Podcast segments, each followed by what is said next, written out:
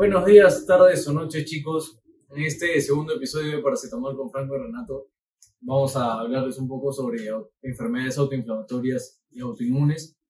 Y vamos a explicar un poquito de ellas, muy poco, muy general. Ya más adelante vamos a ir subiendo videos en Instagram sobre cómo se producen estas enfermedades, cosas más específicas, porque son temas muy grandes que podemos tocar. Y ah, nada, hermano, tú, ¿qué me cuentas? ¿Qué esperas de este segundo podcast? A primero, que. Bueno, siempre, siempre es un placer grabar contigo. mira, eh, primero, grabar las cosas así es, es, divertido, porque al menos la primera vez que grabamos, que fue la semana pasada, para el episodio justamente de esta semana, eh, fue prácticamente perfecto porque no hubo ninguna interrupción, no cortamos nada, o sea, todo estaba limpio.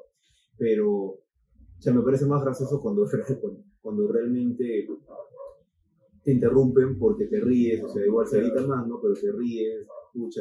Sí, me entiendo, me entiendo. Podemos tener un tipo de conversación más, más, más, fluida. Exacto, sí, porque nos vemos más, entonces, ya, y ese es el punto. Y como bien lo dijiste, hoy vamos a hablar sobre, eh, justamente son dos temas que nosotros vamos a exponer eh, más adelante, eso ya lo van a ver también tanto en la página como en el podcast que vamos a hablar de eso, es autoinmunidad, autoinflamación, que los libros, los artículos los separan y está bien porque son diferentes. Tenemos que recordar que la autoinmunidad, o sea, las enfermedades autoinmunes están, brindadas, están dadas, producidas por todo lo que son linfocitos, ¿no? Eso ya es un tema más, un tema más general. Linfocitos y anticuerpos que es justamente lo que produce las enfermedades autoinmunes. Pero la autoinflamación es diferente, ¿por qué? Porque la autoinflamación toca enfermedades producidas justamente por células inflamatorias, como pueden ser, eh, los que tengan conocimiento de esto, o los estudiantes de medicina, sabrán, neutrófilos, macrófagos, mastocitos, eh, neutrófilos, eosinófilos, todo lo que tenga que ver con inflamación, ¿no? Entonces, no sé con cuál de los dos quieres empezar o si quieres acotar algo para empezar una vez? Bueno, primero, uh, como ya mencionaste, las enfermedades autoinmunes generalmente están dadas por los linfocitos, ¿no? Y tenemos que saber que están medidas por los anticuerpos, que es como, en pocas palabras, uh, atacan a tu cuerpo, ¿ya? en pocas palabras. Pero estos anticuerpos, que son, por así decirlo, marcadores, ¿ya? Ah, no necesariamente que tengas estos marcadores significa que tengas la enfermedad. ¿ya? ¿Sí? Ya, entonces, ah, para determinar que tienes estos tipos de enfermedades, ah, tienes que tener descartes, eh, exámenes, bioquímicos, distintos exámenes clínicos para poder saber si, si hay este tipo de reacción con los anticuerpos y determinar si hay esta enfermedad. Como ya mencionaste, podemos ver el lupus, que es una, uno es este tipo de enfermedad sistémica, o uh, de órganos específicos, como, como la esclerosis múltiple, uh, la diabetes tipo 1. Diabetes tipo 1. Y eso en general primero. Sí, o sea, en, al menos en autoinflamación, es más, es más común ver autoinmunidad que ver autoinflamación. ¿Por qué? Porque al menos la autoinflamación es mayormente, al igual que la autoinmunidad, es, es este por genética y por medios ambientales, pero en el caso de la autoinflamación tiene que haber un desencadenante eh, ambiental. En cambio, en la gran mayoría de enfermedades autoinmunes no necesariamente, de que se necesita el factor genético y el factor ambiental para que se desarrolle una enfermedad, por supuesto, en el caso del lupus, como ya lo dijiste, en el caso de la esclerosis múltiple también, en el caso de la artritis reumatoide también, pero en el caso de la autoinflamación casi siempre se necesita un factor desencadenante. Por ejemplo, estrés, estrés, en el caso de... Otras enfermedades, o sea, comorbilidades pueden también desencadenar. claro, también. Eh, por ejemplo, lo que se ve hoy, día, eh, hoy en día en el COVID, con COVID-19, no por el SARS-CoV-2, eh, la gran mayoría de personas tienen un exceso de inflamación, no solo pulmonar, el segundo órgano más afectado también es el corazón. Entonces, la afectación que hay tanto pulmonar como cardíaca es justamente por un síndrome autoinflamatorio. ¿No te acuerdas? El de activación, síndrome de activación macrofágica linfocítica, que es justamente un feedback que hay entre un tipo de linfocito y los macrófagos. Aumenta uno, aumenta el otro. Entonces, esto es como si fuera un, un ciclo. Un ciclo. Pero, ¿cuál es el punto importante acá? Que se necesita sí o sí un desencadenante. Esto ya lo vamos a ver más adelante. Eh, pero eso es justamente lo que tenemos que tener en cuenta, ¿no? Y, y es gran parte o la causa, una de las causas de muerte y de fibrosis pulmonar en los pacientes que tienen COVID. ¿no? Lo, que, lo que han escuchado de la fibrosis pulmonar, de la neumonía intersticial en pacientes con COVID entenderán esto. Y no sé, ¿qué quieres, con cuál de los dos quieres empezar? ¿Alguna experiencia? ¿Algo? Uh, quería mencionar, como ya lo acabamos de hacer, que los desencadenantes como el estrés metabólico o social, personal, todo, y otras comorbilidades, generalmente son más influyentes que la genética, al menos en las enfermedades autoinflamatorias. O en las autoinmunes, como ya dijimos, puede ser más de los factores genéticos y ambientales. Y, uh, no sé, por ejemplo, en el colon irritable hay 10.000 factores que pueden desencadenar esto, como fibromialgia, uh, disfunción sexual, estrés, por eso también llama enfermedades de los médicos. Disfunción sexual da, produce irritable, o sea, es, o sea, es claro, es un factor de riesgo. No sabía. Eso sí no sabía. Lo leí, ahora leí.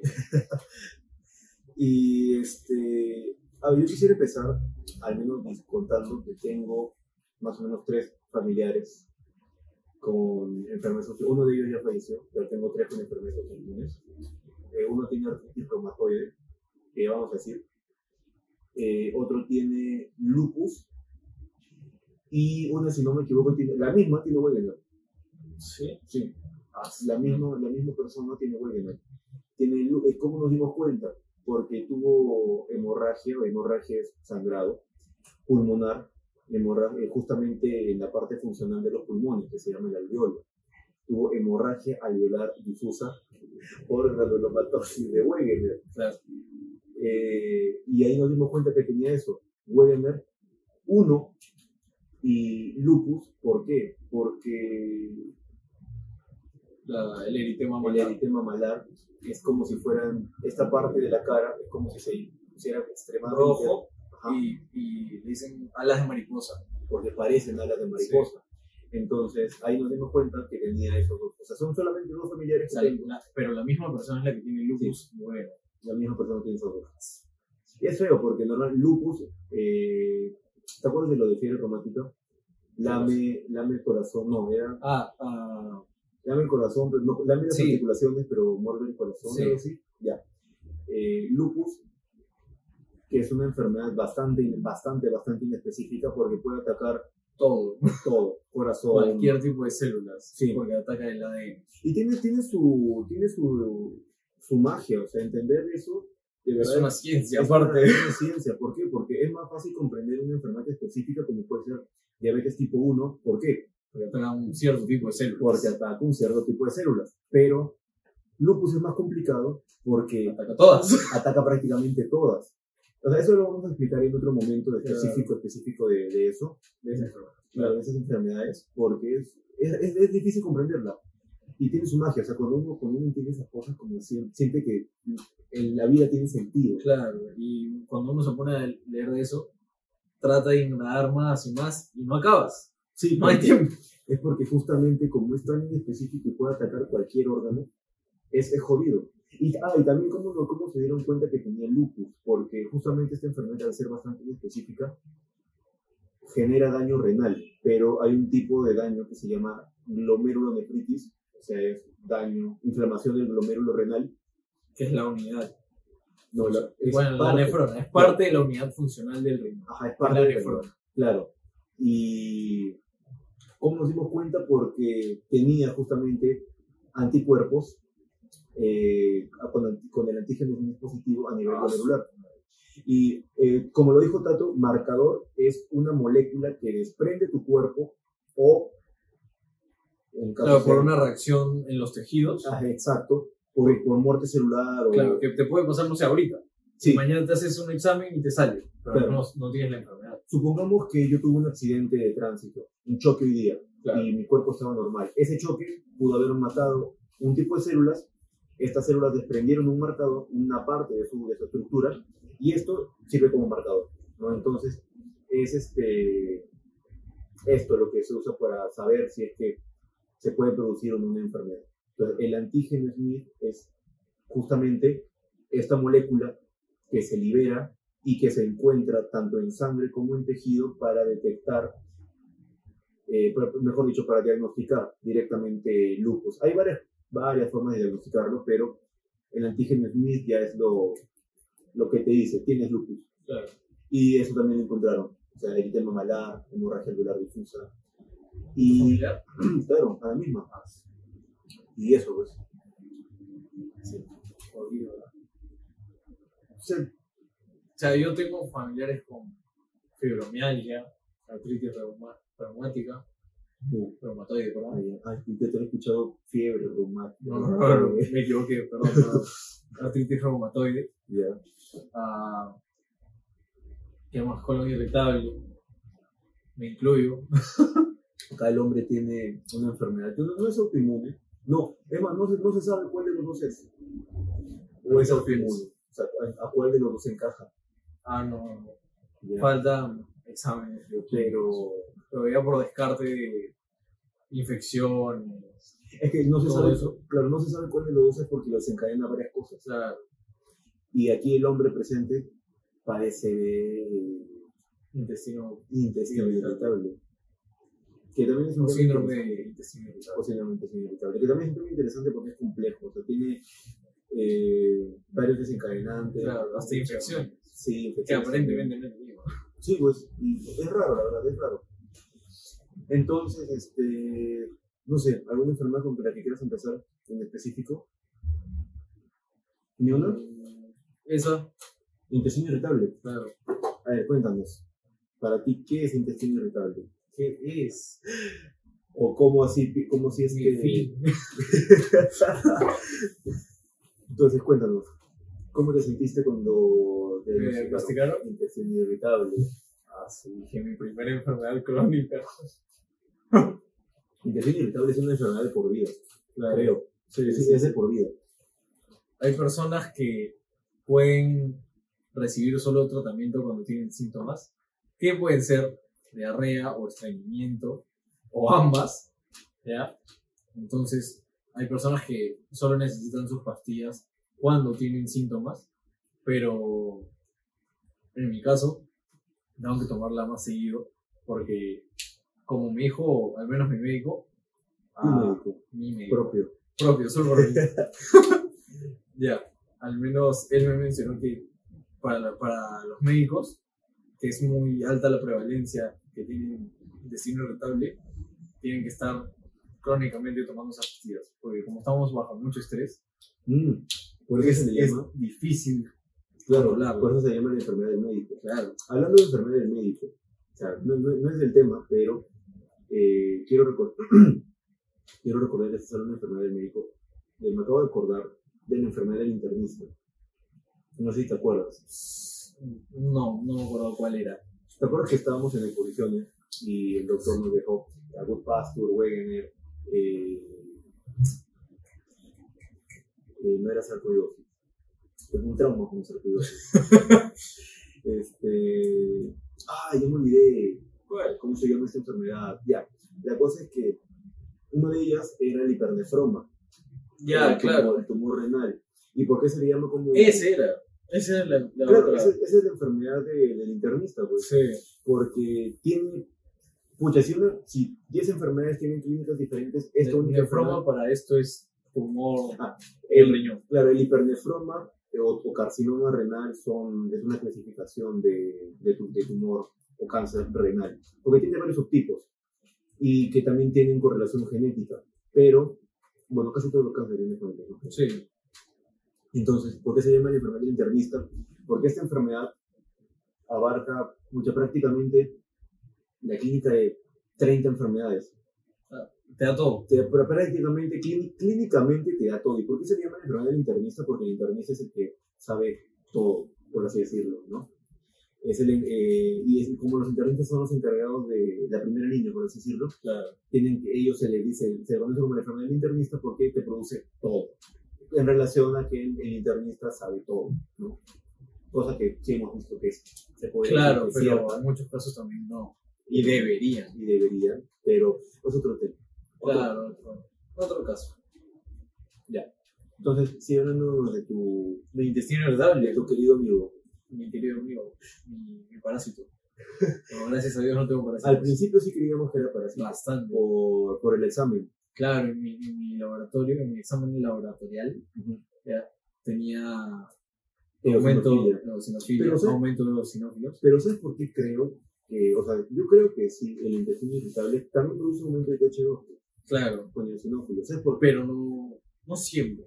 Claro, no siempre. Por etapas, creo. ¿Sabes por qué? Porque de, los principales, de las principales células a nivel intestinal, justamente en irritación, en el intestino irritable, te digo, actúan mastocitos. Claro. ¿No? Los mastocitos liberan histamina, esto aumenta el peristaltismo y por ende el intestino irritable. Sí. Pero las células que, activan, que, que, se, que activaron a los mastocitos, hay que otras células activas. Las, los eosinófilos. Claro. Sí, sí. Porque el mastocito se activa por IG en su membrana. Y ahí eso es lo que te probó la clínica. Claro. Pero la, los eosinófilos también son activados por la misma célula que activa los mastocitos. Claro. Entonces, sí tiene lógica. Sí. Pero por, por laboratorio uno de frente piensa, ah, parásitos. Claro. Yo no y teníamos que descartar. Con que tenía sólido. Pero pudimos descartar, descartar cualquier tipo de infección. Claro, hasta, no sé si, no, no recuerdo con qué, con qué doctor llevaste diagnóstico, pero él, este, un, al menos con el que yo llevé, nos dijo que incluso los tumores podían producir Claro, sí, sí. Y no sabía. O sea, eso para mí fue un tema interesante. Que los tumores, los tumores, eso me dijo mi, mi profe de, de diagnóstico. Los, los tumores son inteligentes. Y eso, eso, es muy, eso es muy cierto porque aparte que se nutren a sí mismos, cambian su metabolismo, crean, crean, crean, eh, crean su propio metabolismo, crean su, crean su manera de alimentarse. Ajá. Y no sé, pues a ver, ¿qué más quieres hablar de intestino irritable? Al menos me parece interesante todas las formas que, que lo desencadenan. Mira, yo, ¿qué? Dime, no, Yo leyendo, leí que antes pensaba que solo intestino irritable podía dar esas, esos dos tipos, de tipo de diarrea o tipo ah, claro, hay varios tipos. Cuando uno escucha intestino irritable piensa que es diarrea, pero no. Claro, no. Puede ser estreñimiento, puede ser, la diarrea puede ser mixto, que tengan ambas, puede ser un subtípico, que es ya rarísimo. como, como en la mía. O sea, subtípico es que generalmente tiene ya malestar abdominal, claro. la diarrea y el estreñimiento y no pueden controlar a la hora de ir al baño. Ah, cosa que no me pasa. Claro, o sea, cuando tú cuando te enteraste de eso yo te vi leer bastante, pero así, de intención irritable. Es que tenía que meterme. Tienes que, meterte, tienes que meterte en el campo. Claro. Y a ver, a mí yo quiero tocar ¿no? un tema importante. ¿Cuál, cuál? ¿COVID? COVID. Pero con autoinflamación. Con autoinflamación. Porque, o sea, he visto varias noticias, no sé, o sea, yo en lo personal no creo que sean ciertas, pero he visto varias noticias acerca de que eh, el COVID, bueno, el, coronavirus que, que produce el COVID, desarrollaba lo que el conocido, la, la conocida tormenta de interleuquinas, sí. ¿no? Por distintos procesos. ¿Tú crees que no pasa eso? No, no, sí pasa. Ah, claro, pero está mal decirle tormenta de interleuquinas. ¿Por qué? Porque COVID, ¿no? Al menos en pulmón, desarrolla el síndrome de liberación de interleuquinas, que ojo, es muy distinto a una tormenta de interleuquinas o de citoquinas. ¿Por qué? porque esto es genético. O sea, no, perdón, este, no es genético ni Claro, es, es, en cierto tipo de personas. Exacto. Están predispuestas. Y, este, pero eh, lo más importante era lo que te dije al principio, el síndrome de activación linfocítico macrofágico. Ya. ¿Por qué? El artículo que te mandé, que te, que te mandé Ya. ¿ya? ¿Qué nos, qué nos decía? Que este síndrome, como lo dije, hay, hay un tipo de linfocito ¿no? llamado TH1, TGP1, que activa los macrófagos, que es un tipo de célula inflamatoria, y el macrófago a su vez activa el TGP1, al linfocito, y así. Se crea un tipo de. Sí. Aumenta uno, aumenta el otro. Pero ¿qué es lo importante acá? ¿Y por qué lo menciono? Porque para que ocurra este síndrome de, de activación de ambas células, tiene que, uno, haber una predisposición genética. Dos, eh, un desencadenante inflamatorio, o tres, cualquiera de los tres, un desencadenante Infeccioso. infeccioso, como puede ser un parásito, hongo, virus o bacteria, ¿no? Y justamente la gran mayoría de personas que eh, desarrollan los- la sintomatología grave del COVID tienen esto. Uno de esos tres factores. No, eh, tienen el tercer factor, el infeccioso. Ah, ya, ya. ¿Por qué? Porque recuerdas, sabes qué es la piroptosis, perdón, la, necro- la necrosis Sí. y la apoptosis. Claro. Una es una muerte programada que no genera inflamación Que es la apoptosis, y la otra que es la necrosis que que no es programada, es por daño tisular, daños, lesiones. y sí genera inflamación. Claro. Entonces, aquí el punto. Hay un proceso llamado piroptosis. ¿Y qué es la piroptosis? Es una muerte programada, a mí me gusta decirlo, muerte programada inflamatoria. ¿Por qué? Nuestro, nuestra célula, nuestras células inflamatorias como los macrófagos, tú sabes, tienen receptores. Claro. Para poder recepcionar distintos compuestos bacterianos, virales, ¿no? Este, micóticos. Y justamente cuando el virus infecta a, los, a las células alveolares, eh, produce este proceso llamado piroptosis. Pero ¿cuál es el problema? Que es una muerte programada inflamatoria. Y uno de los compuestos que sale es el material genético viral. O sea, el material genético, el ADN del virus. Exacto. Y los macrófagos tienen receptores internos dentro de sí Claro. que pueden recepcionar el material genético del virus. Pero ¿qué es lo que pasa? Que justamente un desencadenante para el síndrome de activación linfocítico macrofágico es el material genético viral O, o de, o de cualquier bacterias, virus, exacto, o hongos. claro, u hongos. hongos. Y los macrófagos, macrófagos, síndrome de activación macrofágica, macrofágica, macrófago, linfocítica. ¿Quién recepciona? El ADN. El ADN del virus. Y desencadena la Y inflamación. hay que desencadenar la hiperinflamación en qué cosa? En este caso, pulmones. En este caso los pulmones, exacto. Y no solo pulmones, también corazón. Claro. Pero es eh, predominantemente es un virus respiratorio, ¿no? Y eso es, según el artículo que leí, la principal causa de inflamación y fibrosis. ¿Qué es fibrosis? Era ¿te acuerdas? Remodelación del Exacto. tejido como en, cemento. en cemento, en un tejido duro que ya no se vuelve funcional. Siempre Ya no funciona. Exacto, ya no funciona porque ya está prácticamente encementado todo, ¿no? Por ejemplo, este es tu pulmón y esta parte de abajo se fibrosa, toda esta parte ya no funciona. Exacto, ya no se puede, bueno. ya no se puede estirar como un pulmón normal. Claro. Entonces, era este síndrome, en los casos severos de COVID-19, que generaba la hiperinflamación y la fibrosis pulmonar. Porque, eh, ¿te acuerdas fibrosis intersticial? ¿no? Difusa. Claro, intersticial difusa, ya.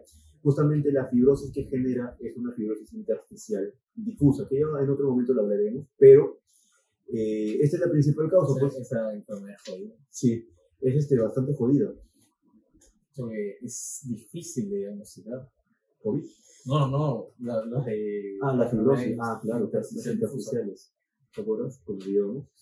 Par- es- esa parte de ahí, al menos la parte de, de enfermedad intersticial, cuando lo llevamos en casa, no, no lo aprendí. Yo lo aprendí Por el seminario. por el seminario. La gestosis, Sí. Ahí sí, ahí sí lo entendí. Claro. Son, son fregadas, Sí. son difíciles.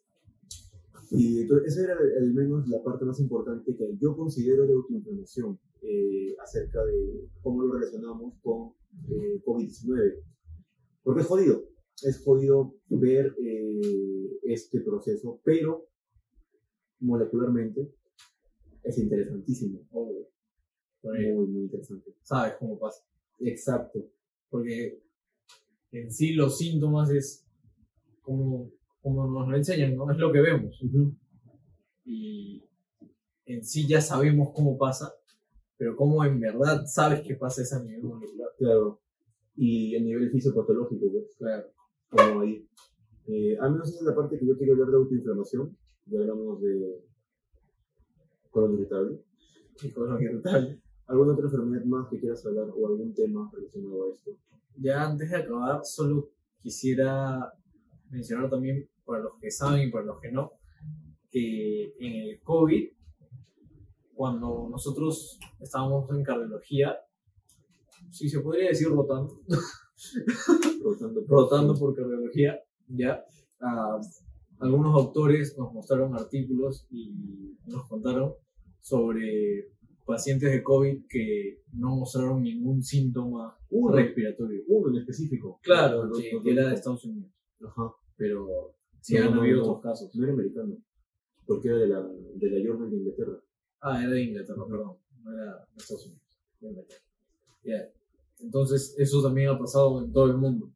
Que hay, hay pacientes con COVID que no presentan ningún síntoma respiratorio y que pueden ser solo síntomas gastrointestinales, los cardíacos, infartos, diarreas masivas, pero que pueden llevar a la muerte también, de todas maneras. Ah, eh, para que, para que el, coronavirus, el SARS-CoV-2, infecte eh, el distintos órganos y no el pulmón, tiene que ver con varias cosas, no se sabe. Al menos leí un artículo sobre afectación cardíaca y su relación con, el, la afectación cardíaca por eh, coronavirus, su relación. Y pasaba lo mismo, o sea, no, no podía haber afectación pulmonar, pero sí cardíaca, como el artículo que vimos, que fue el año pasado, pero este año, de, la revista favorita, que me encanta. La revista, no, de la naturaleza. La ah. revista. Ajá, la revista Naturaleza.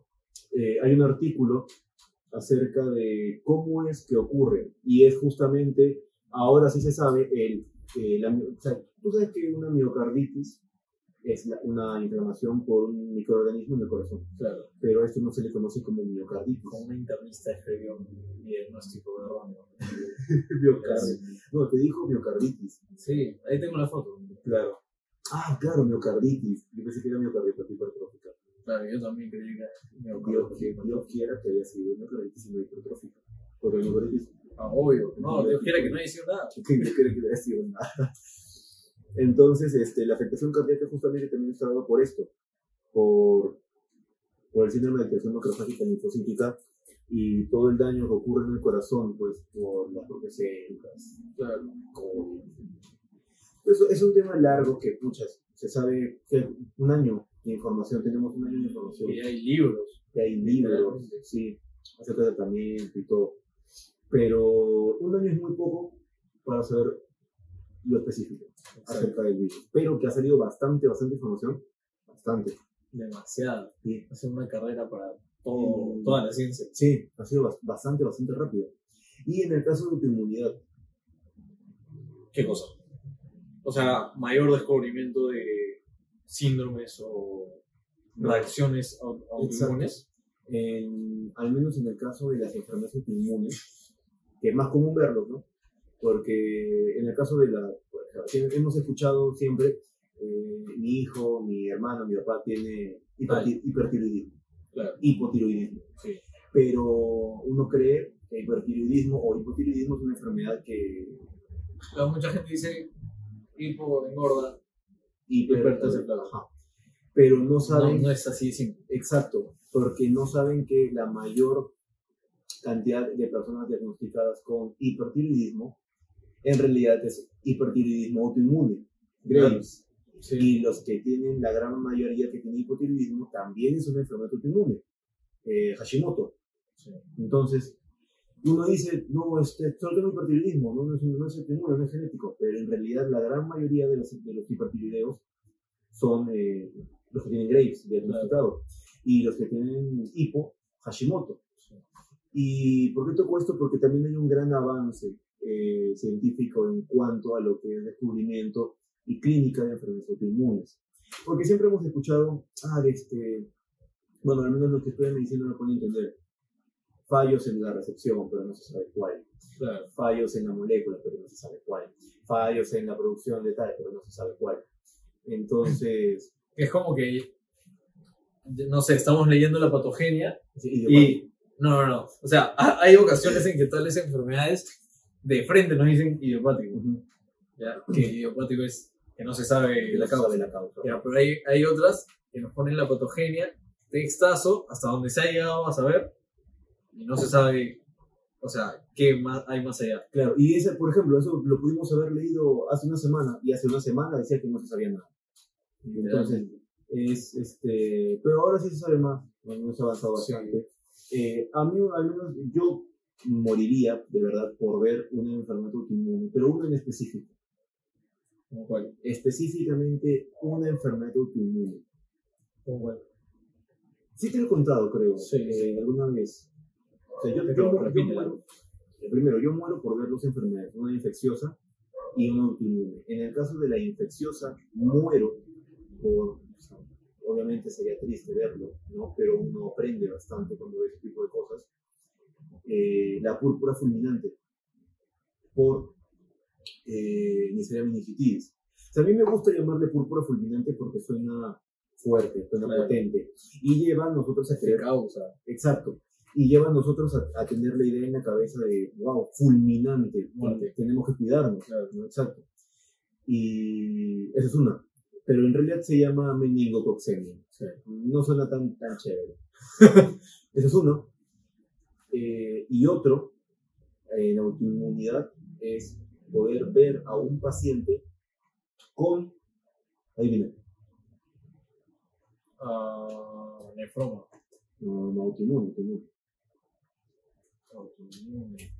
Produce granuloma, este, hemorragia velar difusa. Bueno, yo muero por ver a un paciente con Wegener. ¿Por qué? Porque como yo soy fan de TS, granulomas y todo, pueden generar granulomas a nivel intestinal, a nivel pulmonar. Entonces, para mí la palabra hemorragia alveolar difusa por granulomatosis de Wegener me llama bastante. Y porque no se sabe casi nada eh, en cuanto a su desencadenante.